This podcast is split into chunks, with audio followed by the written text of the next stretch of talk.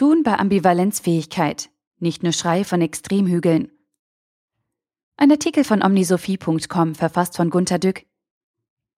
Ich wüsste gerne, ob neben dem Wort Digitalisierung auch die Wendung Fluch oder Segen so inflationär in Mode kommt, wie mir das vorkommt. Vielleicht ist es für Minderwertjournalisten leichter, Artikel zu neuen Themen zu schreiben. Schauen Sie. Zu überhaupt allem gibt es heute sehr extreme Standpunkte. Die bekommt jeder im Netz gratis und sehr laut zu lesen. Man fasst sie intellektuell simpel zusammen, indem man sie nebeneinander stellt und sich damit als Kenner des Ganzen profiliert.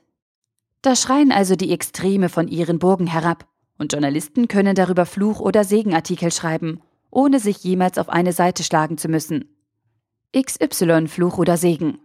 Es gibt also drei Haltungen. Man ist für XY, gegen Y oder Fluch oder Segen Deklinierer. Was wir aber jeweils brauchen, sind Synthesen, gemeinsame Entschlüsse, Einigkeit, Klarheit, Solidarität bei Problemen und Tun. All das Notwendige liegt irgendwo in der Mitte im Tal, zwischen den Trotzburgen. Ist da jemand?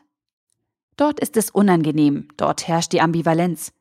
Da sind nicht Fluch oder Segen, sondern Fluch und Segen. Da ist nicht entweder oder, sondern beides zugleich. Ambivalenz ist das Gemisch gegensätzlicher Gefühle, Gedanken und Aussagen. Dieses Nebeneinander muss der ertragen, der jetzt und hier sinnvoll handeln will. Haben wir vergessen, dass in der Philosophie seit allen Zeiten immer die Idealisten, wir sind alle Gottes Kinder, gegen die Realisten wettern? Menschen stammen vom Tier ab, der Naturzustand ist egoistischer Krieg der Paradiesvertriebenen um Geld, Macht und Ansehen, so zum Beispiel etwa bei Hobbes und Leviathan. Und umgekehrt? Heute bildet sich wieder diese Frontlinie aus.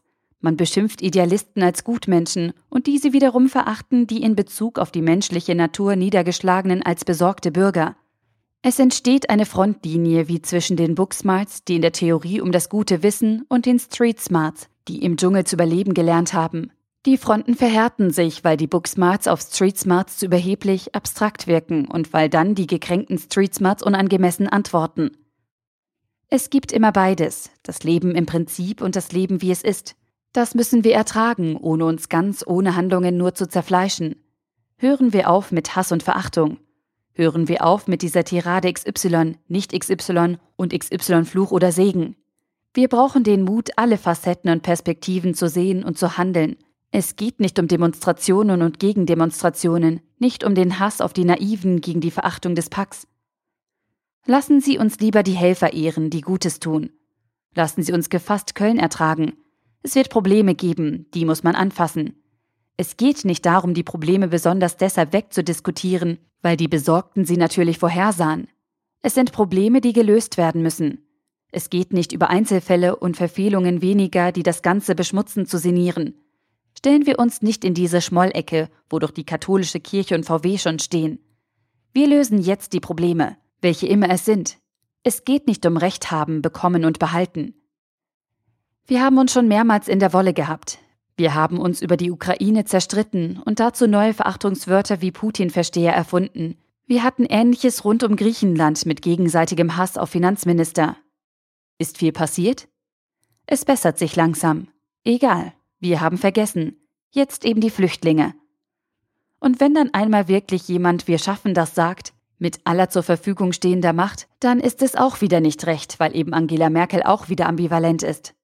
Darf man etwas gut von ihr finden, wenn man sie nicht mag? Wird sie nun in der Flüchtlingsfrage von den Idealisten unterstützt? Geben ihr die Idealisten, denen sie nun hilft, je eine Stimme zum Dank? Nein, sie ist laut übereinstimmenden Medienberichten die einsamste Frau der Welt geworden. Es ist leise um sie. Leute, das verstehe ich nicht. Wenn jemand in großer Not hilft, mäkelt man doch nicht einem Helfer herum. Nein, meine Helfer suche ich mir aus. Schauen wir ihrem langsamen Sturz zu? Schaffen wir das dann besser? Ich schaue fast 50 Jahre zurück. Willy Brandt kniet nieder und verharrt eine halbe Minute in Stille. Spontan, wie er später sagte. Ich lese zur Erinnerung den Artikel Kniefall von Warschau in der Wikipedia. Die Menschen waren damals alle verwirrt und betroffen, das weiß ich noch. Deutsche waren mehrheitlich ablehnend und besorgt. Brandt mag sich damals in gewisser Weise sehr einsam gefühlt haben. Günter Grass ächzte damals unter dem Hass der Besorgten. Die Wörter Hass und besorgt schlagen mir beim Lesen des Artikels entgegen. Ich erinnere mich an Nachbarn, die Grundnahrungsmittel zu horten begannen, weil die vaterlandslose SPD jetzt die Russen reinlässt. Wir wollen doch immer, dass einig gehandelt wird. Aber wenn jemand handelt, lassen wir ihn uneins allein? Ist Verharren in Ambivalenz Pflicht? Diesmal aber doch nicht. Lassen Sie uns den Augenblick dieses Wir schaffen das in unseren Herzen festhalten und helfen. End of debate. Die Anker sind gelichtet. Ob alles gut wird, wissen wir nicht. Aber wir arbeiten dran. Mit Zuversicht. Und achten wir jene und helfen wir denen, die noch Sorgen haben. Sorgen sollten wir im Ungewissen bestimmt alle haben. Ambivalenzfähigkeit bedeutet, bei allen Sorgen doch zuversichtlich zu sein und die Verantwortung zu tragen. Der Artikel wurde gesprochen von Priya, Vorleserin bei Narando.